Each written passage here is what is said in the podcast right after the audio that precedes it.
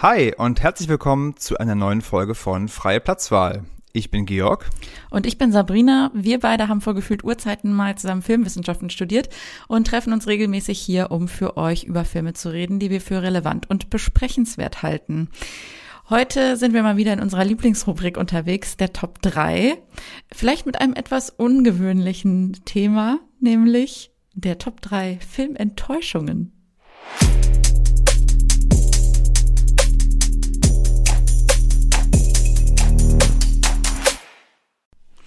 Ja, klingt jetzt vielleicht etwas kontraintuitiv. Warum sollten wir jetzt ausgerechnet es darauf anlegen, über Filme zu reden, die wir nicht gut fanden? Aber so ein schöner Rant muss auch mal sein, oder?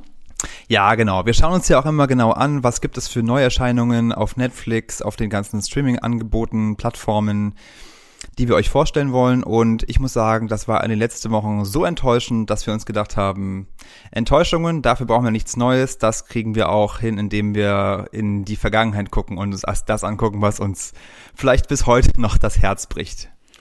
Ja, eine kleine Hausmitteilung noch, bevor wir in die Top 3 reinspringen. Und zwar sagen wir das sonst immer am Ende, aber ich wollte es jetzt am Anfang einmal erwähnen, das, dann äh, findet es vielleicht etwas mehr Gehör. Ähm, wenn ihr auch Filmenttäuschungen habt, die ihr mit uns teilen wollt am Ende der Folge oder aber auch Filmempfehlungen oder Feedback oder Kritik, was auch immer. Wir freuen uns total über eure Post bei freieplatzwahlpodcast at gmail.com. Das sollte einmal noch gesagt sein. So, und jetzt würde ich sagen, starten wir direkt mit unseren Top 3. Und Willst du damit sagen, dass unsere Inbox auch eine Enttäuschung ist manchmal? Manchmal gucke ich rein und dann kommt eine kleine Träne. Die bildet sich dann im Augenwinkel. Dieses neue Emoji, was lächelt, was aber lächelt, auch aber auch hat. weint. Wir springen rein, oder? Wir Georg, springen rein, ich, genau. Ich finde, du solltest, ich finde, du solltest jetzt starten mit deinem Platz 3. Okay, mein Platz 3 ist Memento. Und zwar, ich glaube sowieso, dass wir, wenn wir drüber reden, darauf kommen werden, dass es ja verschiedene Kategorien von Enttäuschung geben kann. Ähm, und wahrscheinlich würde ich sagen, entsteht Enttäuschung ja immer dann, wenn irgendwie die Erwartungen groß sind. Entweder weil Freunde irgendwas empfohlen haben oder weil es von der Kritik gelobt wurde oder weil man sich auf die Namen und die Besetzung gefreut hat oder weil man sich vielleicht an eine Vorlage erinnert, die man dann gelesen hat. Und bei Memento ist es so, dass es für mich der Wiederschauwert war, der genau null war. Denn beim allerersten Mal gucken fand ich mir Menschen natürlich damals, ich weiß gar nicht, wie alt war ich denn, der kam raus 2001, da war ich also, oh mein Gott, es ist 20 Jahre her. Ich war also 15 und ich war natürlich hin und weg vom Memento und habe ihn damals geliebt. Und ich habe ihn mir jetzt letztens, ich glaube tatsächlich auch erst zum zweiten oder vielleicht dritten Mal angeguckt und ich muss sagen, es ist mal wieder der beste Beweis dafür, dass Christopher Nolan insgesamt seit 20 Jahren einfach noch nie Interesse an Figuren hatte, sondern dass es ihm immer nur um den Mechanismus an sich geht. In dem Fall, ich glaube, die meisten wissen es, geht es um eine Geschichte, die rückwärts erzählt wird, beziehungsweise aus zwei verschiedenen Zeitebenen, eine rückwärts, eine vorwärts, die sich dann in der Mitte treffen und letztlich die Auflösung des Films parat haben. Und es gab damals schon auf der DVD als Bonusmaterial den Film in chronologischer Reihenfolge. Und ich glaube, hätte ich mir den damals angeguckt, hätte ich schon damals verstanden, dass dieser Film einfach charakterentwicklungsseitig ähm, nichts zu bieten hat. Und ich kann, glaube ich, vor allem nicht nachvollziehen, dass Herr Nolan es seitdem nicht geschafft hat, irgendwie Figuren zu entwerfen, die irgendwie mehr zu bieten haben ähm, als der Holzschnitt, der sie sind. Ich glaube, da kann man auch noch mal weitermachen mit diesem Jahr, in dem es Tenet gab. Für mich genauso eine Enttäuschung oder auch andere. Haben wir übrigens auch besprochen in einer der letzten Folgen. Ja. Also wer Lust hat, sich das anzuhören, da kommen wir tatsächlich zu einem sehr ähnlichen Ergebnis. Auf jeden Fall. Ähm, oder auch Interstellar, wo die Dynamiken interessant sind, aber sonst ist das echt richtig schwaches Kino, muss ich wirklich sagen. Okay, ja, kann ich ehrlich gesagt sehr gut nachvollziehen. Ich habe jetzt gerade irgendwie auch Lust, mir Memento nochmal anzuschauen. Wobei, also, es ist auch lustig, dass diese Top 3 gerade Lust macht, sich Filme dann doch nochmal anzuschauen, es eigentlich die Enttäuschung das, sind. Das würde ich aber auf jeden Fall sagen. Ich würde nämlich auch sagen, ich habe schon auch Lust, mir die Filme nochmal anzugucken und auch drauf zu gucken, ob es sich nochmals lohnt oder nicht. Und vielleicht ist die Enttäuschung bei dir gar nicht so groß wie bei mir. Muss man berichten. Ja, na gut. Okay, cool. Ja, sehr guter Einstieg. Ich mache weiter mit meinem Platz drei. Und du sagtest ja schon, ne, es gibt verschiedene Kategorien von Enttäuschung, an denen man sich abarbeiten kann. Die erste bei mir, ich gehe auch, ich gehe auch weit zurück in meine Jugend. Und genau, meine ist so, so der Klassiker, würde ich sagen. Also einfach zu hohe Erwartungshaltung, weil ein Film im Vorfeld zu sehr gehypt wurde. Ja, also wenn du einfach ein bisschen spät dran bist, du hast es nicht, noch nicht ins Kino geschafft und die haben schon 30 Leute erzählt, wie geil Film XY ist und du hast schon, musstest schon 50 Mal an einem Meme vorbeiscrollen, das du nicht verstanden hast und ähm, musst bei Unterhaltung weghören, um nicht gespoilert zu werden. Das ist schon mal ein schlechtes Zeichen, weil der Film wird dich auf jeden Fall zwangsläufig enttäuschen. Bei mir war das, ich sagte schon, es ist auch ein Throwback, Fluch der Karibik. Oh mein Gott. Aber auch der erste Teil? Ja, na, nur der erste Teil, weil ich habe dann keinen weiteren mehr gesehen. Ich fand ihn eigentlich ganz gut. Also das war die größte Enttäuschung überhaupt. Ich verstehe nicht, was Leute an diesem Film interessant finden. Orlando Bloom ist mittelmäßig. Kira Knightley, die ich ansonsten schätze, mittelmäßig.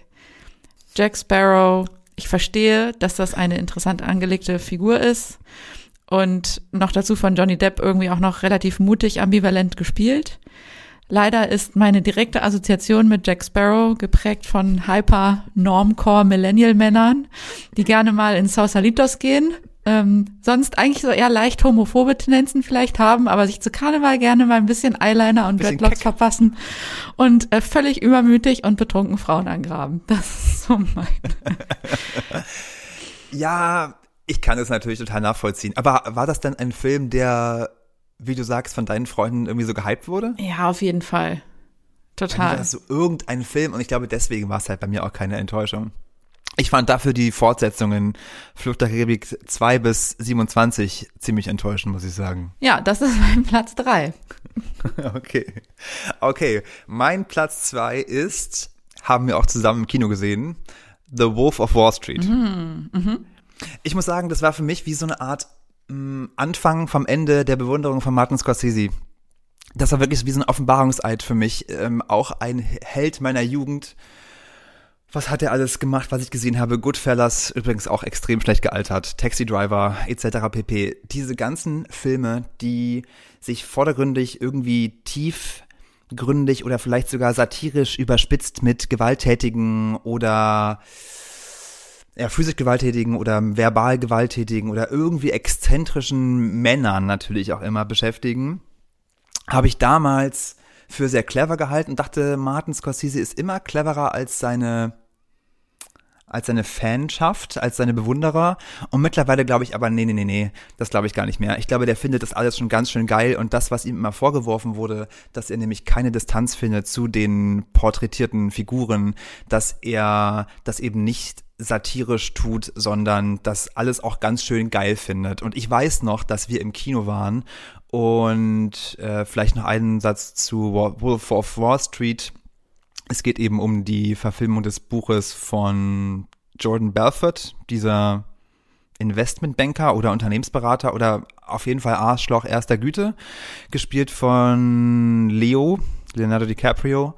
Und ich weiß noch, wie die Kinozuschauer gejohlt haben, als er die schlimmsten, sexistischsten Dinge tut und das so abgefeiert haben, wozu das Kino von Scorsese auch einlädt. Und ich dachte nur, ey, das ist einfach alles nur ganz traurig. Die Leute, die lachen, sind traurig. Ja, ich weiß noch, ich fand das auch ganz, ganz Die schlimm. Figur ist traurig und Martin Scorsese ist irgendwie auch vielleicht nur ein kleines Würstchen, keine Ahnung. Es war, es ist sehr hart, aber es war wirklich, es war wie so, da ist wirklich der Filmgott aus dem Olymp für mich gefallen und seitdem habe ich auch von ihm nichts mehr geguckt und werde es, glaube ich, auch nicht mehr tun. Ich weiß auch noch, wie krass, ich habe das wirklich vergessen, wie schockiert ich war. Auch wie, wie ich im Kino saß und dachte, das ist das Publikum um mich herum. Ich fühle mich unwohl in dieser Crowd. Ich fühle mich unwohl zwischen diesen Männern, muss man sagen, waren es tatsächlich vornehmlich, die, naja, jetzt kann man sagen, beabsichtigte oder vielleicht auch nicht beabsichtigte, das ist ja eben genau die Krux, Ironie und Distanz zu dem Ganzen nicht verstehen, sondern es einfach nur abfeiern. Und das war richtig ekelhaft. Auf jeden Fall. Und ich würde sagen, Kino, was irgendwie nicht deutlich genug macht, wie es eigentlich Dinge meint, das ist dann irgendwie nicht subversiv, sondern einfach nur platt. Ja, und man muss ja auch noch dazu erwähnen, Jordan Belfort, der echte Jordan Belfort. Ah, stimmt, er war ja in, er war taucht ja im Film sogar auf. und er hat, glaube ich, auch diese Verfilmung autorisiert, wo man schon denkt, ey, wer lässt sich denn von Jordan Belfort seinen Film autorisieren? Also, Also wer so eine Person, wirklich so eine, wie du hast gerade sehr schön ausgedrückt mit Arschloch erster Güte, wer dieser Person eine Plattform gibt dann auch noch, da kann, da fällt es mir dann wirklich auch sehr schwer zu glauben, dass das irgendwie eine distanzierte Betrachtung sein soll. ah, macht mich ganz wütend.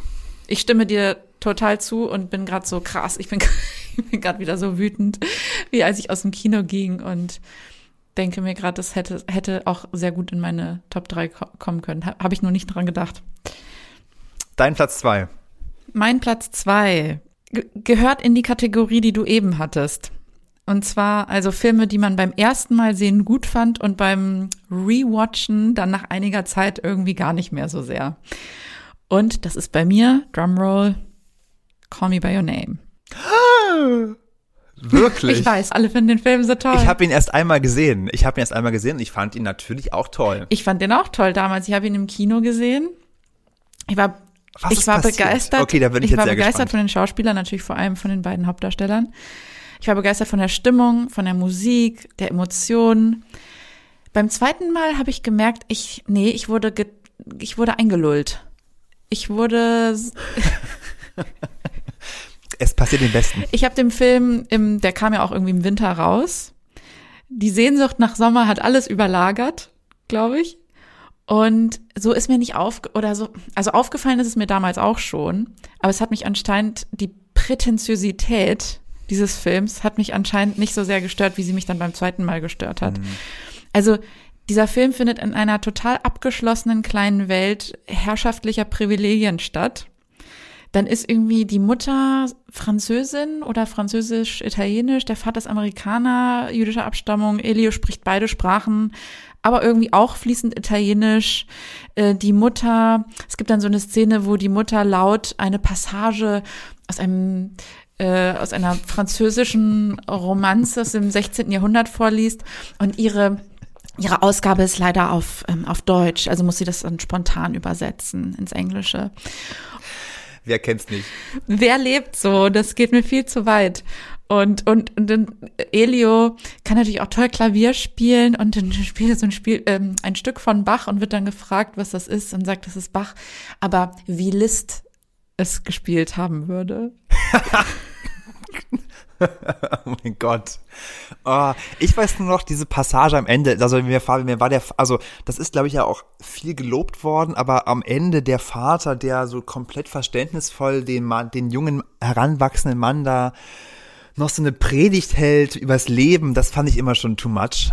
Und daran kann ich mich jetzt irgendwie auch erinnern. Jetzt könnte man das Ganze ja als Absicht auslegen. Ja, also man sagt irgendwie, das ist ein Märchen, eine Geschichte, die absichtlich so überhöht ist, weil sie eben von Melancholie spricht und irgendwie ja von einer Erinnerung eigentlich auch erzählt, die das Vergangene verklärt. Aber, und jetzt kommt doch, glaube ich, der Punkt, der, der mich dann nochmal sozusagen mehr dazu gebracht hat, den Film kritisch zu beäugen. Ich habe ja kürzlich Luca Guadagninos ähm, I Am Love gesehen. Hatte ich in der, einer der letzten Den habe Folgen. ich gestern Abend geguckt. Ah, echt? Das Ja. ist ja witzig. Ja, und ich finde, da merkt man auch, es, Luca Guadagnino hat einfach eine Obsess Obsession mit der Oberschicht. Auf jeden Fall. Und mit, Und mit den schönen Dingen. Also diese Kamerafahrten Ja. irgendwie über welche sorgsam angerichteten Porzellanteller von teurem Essen und diese ganzen, ah, das ist alles, ja, ich fand es irgendwie auch an, echt anstrengend. Ging es dir wahrscheinlich auch so bei dem Film. Ja, genau. Und da habe ich dann auch gedacht, okay, nee, das ist nicht ein Mittel zum Zweck, sondern der findet das auch schon ganz schön geil. Und genau, und dann darüber hinaus auch, ich weiß noch, ich war damals, das war auch der erste Film, äh, in dem ich Timothy Chalamet, glaube ich, gesehen hatte. Wobei stimmt nicht, weil er hat ja in Interstellar spielt er den kleinen Jungen, wie ich jetzt weiß, aber damals kannte man ihn natürlich noch nicht. Ähm, und ich fand ihn total toll. Beim zweiten Mal schauen dachte ich auch so, mm, meh, ich habe ihn mittlerweile schon in ein paar mehr Filmen gesehen. Irgendwie spielt er alles immer gleich. Army Hammer, ja. Ähm, ist ja eh Kannibale. Also, Hast du das mitbekommen? Ja, oh mein Gott, ich wollte auch sagen. Obwohl, schlimm. keine Vorverurteilung, aber es war schon eine extrem absurde News, die da irgendwie in meine Timeline reingespielt wurde. Naja, und das hat ja auch reale Konsequenzen. Ne? Also der, dem wird gerade links und rechts gekündigt. Ja. Also alle seine Projekte sind jetzt zum Stillstand oder für ihn zum Stillstand gekommen. Ja, ja, kleiner Einschub. Also abschließend würde ich sagen, es ist immer noch ein sehr schöner, eleganter, sehr sinnlicher Film. Es ist eine tolle Liebesgeschichte, die auch zeigt, dass eine gleichgeschlechtliche Liebe genauso universell sein kann wie sonst so die heteronormativen Romanzen, die wir so sehen. Aber irgendwie war es dann beim zweiten Mal schauen wirklich weniger Liebe als Lifestyle und deshalb eine Enttäuschung. Krass. Okay, aber jetzt habe ich mir auch Lust, den Film nochmal zu gucken. okay, aber jetzt mein Platz eins. Ich bin sehr gespannt, was du dazu sagst. Mein Platz eins der Top 3 Filmenttäuschungen aller Zeiten ist Star Wars. Ah. Aber welche? Alle? Alle. Star Wars oh mein von Gott, A bis Z, wir, alle wenn Figuren. Wir jetzt, jetzt diesmal werden wir Post bekommen. Die Star Wars Bubble wird empört sein. Ich habe, ich kann nur sagen, liebe Star Wars Bubble, ich habe wirklich oft genug versucht, mich in dieses Universum hineinzuarbeiten. Ich habe mir letztens noch mal Episode 4 ist das denn, glaube ich, wahrscheinlich, also der allererste Film, eine neue Hoffnung. Guck mal, ich weiß sogar die ganzen Titel, aber diese Filme sind einfach nur extrem unnötig. ich wollte gerade sagen, scheiße. Sie sind ich, ich kann, ich habe auch keinen guten Rant dazu parat. Ich finde sie einfach nur, ich verstehe sie nicht, ich verstehe nicht den Hype darum. Ich finde, dass die 70er Jahre Filme, die waren irgendwie dann nett, nett gemacht für die Zeit, alles mit sehr viel Liebe, sehr viel Handwerk. Das ist das einzig Gute, was ich den Film abgewinnen kann. Ansonsten verstehe ich die Saga nicht. Ich finde die Figuren unnötig. Ich finde alle Sequels unnötig. Ich finde Yoda extrem unnötig. Ich finde einfach alles nur richtig. Also unnötig Genau, der unnötigste Film aller Zeiten. okay, das ist wirklich so ein massive Platz eins. So, wow. Ja. Es tut mir leid. Wirklich. Die ist so egal. Diese Filmreihe ist einfach nur egal. Punkt. Okay. Nee, ich finde, fair, fair enough. Also ich muss, um vielleicht auch noch meinen Standpunkt dazu klar zu machen, ich bin da irgendwo, glaube ich, dazwischen. Ich fand als Kind die, die alten, was sind, was ist das irgendwie? Vier, fünf, sechs? Na, vier bis vier, sechs, glaube ich, jetzt nach der. Fand ich toll. Und die, die dann die 2000er, eins, zwei, drei, fand ich nicht gut, gar nicht gut. Da habe ich ja. dann auch gar nicht alle gesehen. Und bei die neueren habe ich einfach nicht, also die ganz neuen habe ich einfach alle nicht gesehen. Also ich kann dazu nichts sagen. Aber es geht mir ja. wahrscheinlich tatsächlich und was, was, Jetzt gibt's ja irgendwie auch, jetzt gibt's The Mandalorian und ja, ich meine, ich verstehe es ja, warum es das gibt, aber ich kann nur sagen, ich hatte mit neuer Hoffnung den Film Eine neue Hoffnung angeguckt und wurde auf das x-te Mal bitter enttäuscht. Ich, Nie wieder. Ich habe es mir echt Ich glaube, wir sind da aber auch beide nicht so. Wir, wir haben die Tendenz, uns nicht so von diesen ganzen Universen, Franchises begeistern zu lassen. Ne? Ich glaube, du bist ja auch kein Avengers oder so Marvel Cinematic Universe Fan. Überhaupt alles, was so Superhero-Genre ist oder Sci-Fi-Franchises. Es ist außer Herr der Ringe natürlich. außer Herr der Ringe natürlich. Wobei da war der Hobbit ehrlich gesagt auch. Oh, ich, ja, genau, der Hobbit. Ich habe lange überlegt, ob der Hobbit es auch auf die Platzierung schaffen könnte, auf diese Liste schaffen könnte. Denn der Hobbit war schon echt auch schlecht, muss man echt sagen. Also da wurde meine Enttäuschungen nach dem grandiosen Herr der Ringe wirklich, ich glaube, die, wie du sagst, die einzige Ausnahme, wo ich mal ein Universum spannend finde oder spannend fand und jetzt aus Nostalgie halt immer wieder gucke. Ja, ich weiß gar nicht, was ich dazu sagen soll. Das ist echt. Ich habe mittlerweile aber einfach akzeptiert, dass es so ist. Ja, gut, mal gucken, wie viele Leute unseren Podcast jetzt noch hören wollen. Nein, ich finde es sehr gut. Ich, äh, es ist ein sehr würdiger Platz eins. Okay, was ist dein Platz eins? Mein Platz eins bewegt sich tatsächlich auch in einem sehr ähnlichen Themenfeld und Genre, würde ich sagen. Und der fällt diesmal in die Kategorie ähm, oder er hat es deswegen auch auf Platz eins geschafft, weil es nicht nur der Film war, der mich enttäuscht hat, sondern sich das Ganze auch noch eingebettet hat in einen größeren Kontext, nämlich ein, ein Event, auf das ich mich sehr gefreut hatte. Weißt du? du weißt ja, oh mein Gott. Oh mein Gott. Du weißt es. Oh mein Gott. Also, okay, Ja, zur weiß Erklärung, natürlich, um alle es anderen geht. abzuholen. Zur Erklärung. Wir schreiben das Jahr 2012. Georg, äh, wir haben damals ja in London studiert und wir hatten Tickets für das Secret Cinema in London. Was ist das Secret Cinema? Letztlich in einem Wort ist es eine immersive Filmexperience und es ist wirklich, wirklich so cool gewesen damals auf jeden Fall. Also man hat Tickets gekauft, die waren auch gar nicht so günstig. Es hat irgendwie 40 Euro oder sowas gekostet, umgerechnet. Oder 40, 50 sogar. Man hat dann im Vorlauf die ganze Zeit so Clues per E-Mail bekommen und das Ganze hat dann an einer geheimen Location stattgefunden. Ähm, man hat sich dann meistens an einem Ort getroffen, auch verkleidet und eben äh, basierend auf den Hinweisen, die man gekriegt hat und ist dann entweder von einem Bus abgeholt worden oder musste noch ein Stück in dieser Gruppe zu Fuß gehen. Alle waren ganz aufgeregt und dann wurde vor Ort wirklich was Riesiges aufgefahren mit SchauspielerInnen, mit Kostümen, mit Catering, mit Kulissen und also wirklich so interaktiven Elementen. Du warst wirklich in dieser Welt und es wurden vor allem in, in den Anfangsjahren von Secret Cinema ging, waren das einfach Filmliebhaber, die vor allem so ähm, ja, so Klassiker wie Blade Runner oder sowas gezeigt haben. Und dann hattest du eben diese, diese krasse Experience, äh, die dann so ein, zwei Stunden ging und dann sozusagen am Ende irgendwie wirst du geschleust in dann den Kinosaal. Das findet natürlich auch immer in irgendwelchen super krassen Locations statt, irgendwelchen leeren Fabrikhallen oder ähnlichem. Und dann guckst, dann gucken da irgendwie 200 Leute oder nee, so viele waren es gar nicht. äh, Doch, so viele waren es, glaube ich, schon. Ja. Hm. Okay, gucken dann da gemeinsam den Film äh, in eben diesem ja äh, Kino in der improvisierten Kino in der Off-Location und das war so einfach so super Magic. Also wir haben davon gehört, wir waren so, wir müssen da unbedingt hingehen. Wir haben uns nächsten Mal. so sehr drauf gefreut. Wir haben uns Ja. so unfassbar drauf gefreut. Oh, es ist so lustig. Oh. Ja, du musst weiter Ja. erzählen. So, jetzt, dann, okay, also das ist Secret Cinema. Dann muss man dazu erwähnen, parallel kam 2012, und das war eben kurz vor dem Secret Cinema Event, für das wir Tickets hatten, kam Prometheus ins Kino. Sozusagen ein, ja, das, das Alien-Prequel von Ridley Scott. Und als Alien-Fan, äh, oder Fans, du hast dich auch darauf gefreut, ne? Wir, wir waren so, wow, die, der Trailer sah richtig geil aus. Das wirkte wie so, also die, die ganzen Teaser, die ganzen Pressekonferenzen, das, man merkte, da war eine ganz, ganz viel Aufregung und Begeisterung dabei. Auf jeden Fall. Auf jeden Fall Ridley Scott auch wieder. Und Michael Fassbender lieben Genau. wir auch.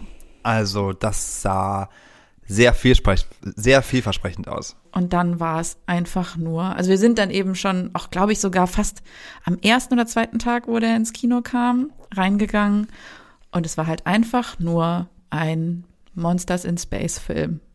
Also es war einfach nur durchschnittlich. Genau, der Film war, glaube ich, gar nicht, den fanden wir nicht schrecklich, den Film fanden wir Nee, der war nicht schrecklich. Der war einfach nur durchschnittlich. Ja. Der, ne? So. Und wie bringen wir das Ganze jetzt zusammen? Ihr könnt es euch vielleicht schon denken, wie es ausgeht. Aber beim Secret Cinema, ich hatte die ganze Zeit auf irgendwas Tolles gehofft. Ich dachte, ah, es wurde dann schon irgendwann klar, es ist auch Sci-Fi und ich dachte, vielleicht ist es ähm, Odyssee ins Welt, 2001 Odyssee ins Weltall. Und dann wurde aber immer klarer, dass es auf Prometheus hinauslaufen wird. Und wir, ich habe noch die ganze Zeit gesagt, nein, das kann ja, zum Glück kann es ja nicht sein, weil wie sollten die diesen Film bekommen haben Genau. zum und das Film? würden die ja auch nicht machen. Das ist doch viel zu mainstreamig. Und Das ist viel zu mainstreamig und das sind ja FilmliebhaberInnen, die das Secret Cinema organisieren. Nee, nee. Äh, ja, und ähm, dann war es Prometheus. Und es war einfach, ich weiß nicht warum, aber es war so enttäuschend, weil wir den auch gerade erst gesehen hatten, wirklich so ein paar Tage vorher, den super enttäuschend schon fanden. Und dann sollten wir den nochmal gucken. Und wir sind dann gegangen. Ne? ja, du warst einfach Sind dann aus dem Film rausgegangen. Genau, wir sind, wir sind, wir sind glaube ich, sofort gegangen. Nachdem da Ja, stand, so nach nachdem da stand Prometheus, sind wir direkt einfach aufgestanden und gegangen. Ja, ich weiß auch noch, du warst so am Boden zerstört. Du hast mir, du hattest mir auch so leid und auch jetzt, als du es gesagt hast, du tust, mir noch mal so leid. Du warst so am Boden zerstört. Du warst so enttäuscht. Ich glaube und ich weiß auch noch, wie wir nämlich gesagt haben, wie du auch sagst, so, nee, das kann nicht sein und mit jedem, mit jeder Minute schwand aber die Hoffnung, dass es dann doch ein anderer Film sein könnte. Und dann saßen Ich habe schon das Ganze dort. davor nicht genossen. Ja, also Ich genau. habe schon die ganzen tollen Sachen, die wir davor erlebt haben in diesem. Das war so, oh mein ich Gott, nicht, was oh mein das Gott, ich habe Angst, es ist. Prometheus. Ich habe Angst, es ist Prometheus. Und dann so, nee, nee, es gibt doch noch den Film und den Film und den Film. ah, aber Secret Cinema, einfach eine, eigentlich eine geile Idee. Also auch immer mal wieder die Frage, wieso gibt's das nicht hier? Ja, ich, äh, wir haben ja damals schon gesagt, das müsste man in Berlin machen. Vielleicht freie, freie Platz sollte vielleicht expandieren. Und eigentlich wirklich, so eine super Idee. Und ich komisch, dass das noch niemand hier gemacht hat. Okay, dann war's das auch schon wieder mit unseren Top 3. Georg, wie fandest du unsere Filmenttäuschungen? Ich fand sie sehr enttäuschend. Im besten Sinne. Ich muss sagen, es hat mir in der Vorbereitung viel Spaß gemacht und es ist mir auch nicht leicht gefallen, mich auf wirklich drei Filme innerlich zu einigen, die dann wirklich in die Top 3 gehören, denn es gibt wirklich natürlich sehr viele Filmenttäuschungen. Ich habe mich auch gefragt, ob es Filme gibt aus meiner Kindheit, die ich so enttäuschend fand, aber ich glaube, diese diese richtige Enttäuschung, die setzte erst später ein. Als Kind fand man, glaube ich, einfach alles geil. Also ich, Werner 1, 2, 3, 4, 5, geil. Kevin allein zu Hause, irgendwie war alles nur cool. Ab der Jugend, dann ging es aber, glaube ich, richtig los mit den Enttäuschungen. Ich hätte auch noch so ein paar, wie soll ich sagen, lobende Erwähnungen, die ich vielleicht hier kurz noch da lassen würde. Die, die wir könnten noch, Ja, unbedingt. wenn du da auch welche hast, könnten wir da kurz noch ein, zwei, drei so nacheinander raushauen, die wir so haben. Drop it like it's hot. Alright. Ähm, bei mir in der Kategorie lobende Erwähnung auf jeden Fall Only God Forgives von Nicholas Winding Ah. Refn. Was für ein Scheißfilm. Nach Drive dachte man ja irgendwie, Ryan Gosling und Nicholas Winding Refn sind das neue Traumteam. Es entpuppte sich dann irgendwie als übles Machwerk, würde ich schon fast sagen wollen. Ja, wobei das, das hat, hätte es jetzt deshalb bei mir nicht in den, in den Kanon geschafft, weil es war schon, man hat, die Kritiken waren schon vorher schlecht auch, ne? Aber ich war Aber mega ja. hot drauf. Ich war mega heiß auf diesen Film. Und Mhm. es wurde ein ziemliches Desaster. Ich muss allerdings sagen, vielleicht war ich damals auch nur nicht bereit für den Film. Denn es gibt ja durchaus Filme, die irgendwie auch Style over Substance sind und trotzdem sehr gelungen. Zum Beispiel muss ich sagen, Mad Max Fury Road zum Beispiel ist ein Film, der genau das Gleiche macht auf eine Weise, aber total überzeugt. Naja, auf jeden Fall. Was hast du denn noch so? Wenn ich jetzt auch so in die nähere Vergangenheit schaue, dann sind auf jeden Fall auch sowas wie A Star is Born. Oh mein der Gott. Ja auch irgendwie, Ja. auch bei den Oscars zumindest nominiert war. La Vie en Rose. Ich fand diesen Film so schlecht. Und alle fanden den irgendwie so toll. Ich, Ja. ich kann es nicht Ja, verstehen. auf jeden Fall. Ähm, aber auch Little Women hat mich enttäuscht. Ah, okay. Obwohl ich so hohe, ähm, ich halte so viel sowohl von den Schauspielerinnen als auch von der Regisseurin Greta Gerwig. Gerwig. Ich war ja auch total begeistert von Lady Bird. Und ich dachte, jetzt kommt da eine total coole Neuinterpretation von diesem Klassiker. Und ich fand das, Ah, krass, Ja. habe ich gar nicht gesehen. Da Einfach ich den enttäuschend. auch gar nicht an. Ich habe sonst noch Fear and Loathing in Las Vegas mit überlegt oh gehabt. Gott, nee, damit brauchst du mir gar nicht anzufangen. Das ist, äh, ich glaube auch Drogenfilme insgesamt. Drogenfilme In- nee, können Drogenfilme nur in- schlecht sein. Ja, Wenn jemand die total. Idee hat, ich hätte Lust, einen Drogenfilm zu machen, muss die Antwort von allen beteiligten Personen sein, nee, lass mal. Also es ist, glaube ich, wirklich die einzig mögliche Antwort. Oh, Und da fällt mir auch ein, da gäbe es, da hätte ich auch sowas, was, glaube ich, fast schon äh, ähnlich eine Community in Rage bringt wie dein äh, Star Wars ja, was denn? ähm, Bashing, Big Lebowski. ja, I ich fand den damals auch super. Ich, ist, ja, aber ich kann es total nachvollziehen. Auch so Bube Dame König Gras oder Lambock oder was für eine, was für eine, diese ganze Kiffer-Scheiße. Damit kann man mich echt jagen mittlerweile. Ja, genau. ciao. Na und dann wollte ich noch sagen, ich glaube im Grunde fast alle Wiederauflagen oder alle Sequels sind da auf jeden Fall sehr prädestiniert. Wir hatten schon den Hobbit Ich habe noch Ja. ganz große Enttäuschung Indiana Jones and the Crystal Skull. Ja, stimmt. Der war auch so schlecht. Und da war, obwohl Kate Blanchett dabei war. Ja. Auch sie konnte es nicht rausreißen. Ach man, ey, einfach nur ein schlimmer Film. Der sich auch leider, das ist auch oft das Problem von Filmen, die sich dann aber auch viel zu ernst nehmen dabei. Die sich viel Mhm. zu ernst nehmen und damit dann grandios scheitern. Oder auch Speed 2. Das ist irgendwie auch ein Film, Oh danke so. Warum? Warum? Naja. Ja gut, also man merkt schon, wir hätten auch zwei Folgen füllen können. Ich glaube trotzdem, wir kommen mal zum Ende. Georg, du bist dran mit dem Filmsnack diese Woche. Okay, Das Film, ist auch eine Enttäuschung. Es ist auch der Filmsnack ist nur der insofern enttäuschendste Filmsnack, den ich jemals hatte. Oh, das bräuchte ich jetzt. Wa- Warte mal, ich weiß, ich weiß. Oh, genau. Kennst du, kennst du diese, wie heißen die denn? Diese Hanover's Pretzels. Mit Käsegeschmack. Die bringen mir einfach gar nichts. Alle Welt liebt die und nimmt die immer mit und sagt, oh, die musst du probieren und hier gibt's noch irgendwie, ich weiß gar nicht, welche. Flavors es da noch so gibt. Walnut oder irgendwas, keine Ahnung. Die sind alle einfach nur Nein, scheiße. das stimmt nicht. Die ähm, Geschmacksrichtung, äh, ist das Honey Mustard oder sowas? Ja, Nein, von mir aus auch. Honey Mustard. Was, die magst du nicht? Das ist deine Enttäuschung? Nee, das ist richtig enttäuschend. Ja, weil halt alle immer sagen, oh, du Das musst stimmt. Honey Mustard probieren. Und denkt man sich so, Das war auch so eine Oh. Zeit lang, war das total der Hype. Da haben alle immer diese, diese Pretzels mitgebracht. ja, irgendwie, die machen auch danach, die machen nur so ganz seltsam hungrig auch auf eine Weise. Ich, Ja, die hinterlassen ich auch einen komischen nicht. Geschmack, ehrlich gesagt, im Mund. So, und, Ja, hm, ah ja, okay, verstehe. und eine andere Enttäuschung ist, aber die lässt sich verhindern. Weil einer der besten Filmsnacks, klar, äh, ungeschlagen sind Nachos mit Käsesoße. Oh, okay, wo kommt das, die Enttäuschung? Dass es immer zu wenig Käsesoße ist. Die Käsesoße Oh, ja, ist okay. immer alle, bevor die Nachos alle sind. So. Deswegen bin ich dazu übergegangen, nicht die kleine Portion zu nehmen, sondern die mittlere mit, wo du zwei Soßen aussuchen kannst und dann zweimal Käsesoße. Zweimal Käsesoße. Auf jeden Fall. Stimmt, das ist ein guter, guter Tipp, guter Workaround. Danke, dass du spontan deinen Filmsnack geändert hast, um ihn passend zur Folge zu gestalten. Okay, ja. Top 3. Ich glaube, das machen wir demnächst nochmal wieder. Das macht richtig viel Spaß. Finde ich auch. Okay, wir hoffen, es hat euch auch Spaß gemacht. Äh, wie gesagt, hinterlasst uns gerne äh, euer Feedback ähm, unter freiplatz. Ich sage es jetzt nochmal am Anfang und am Ende. Ähm, wir freuen uns, wenn ihr beim nächsten Mal wieder einschaltet. Macht's gut und bis bald. Ciao.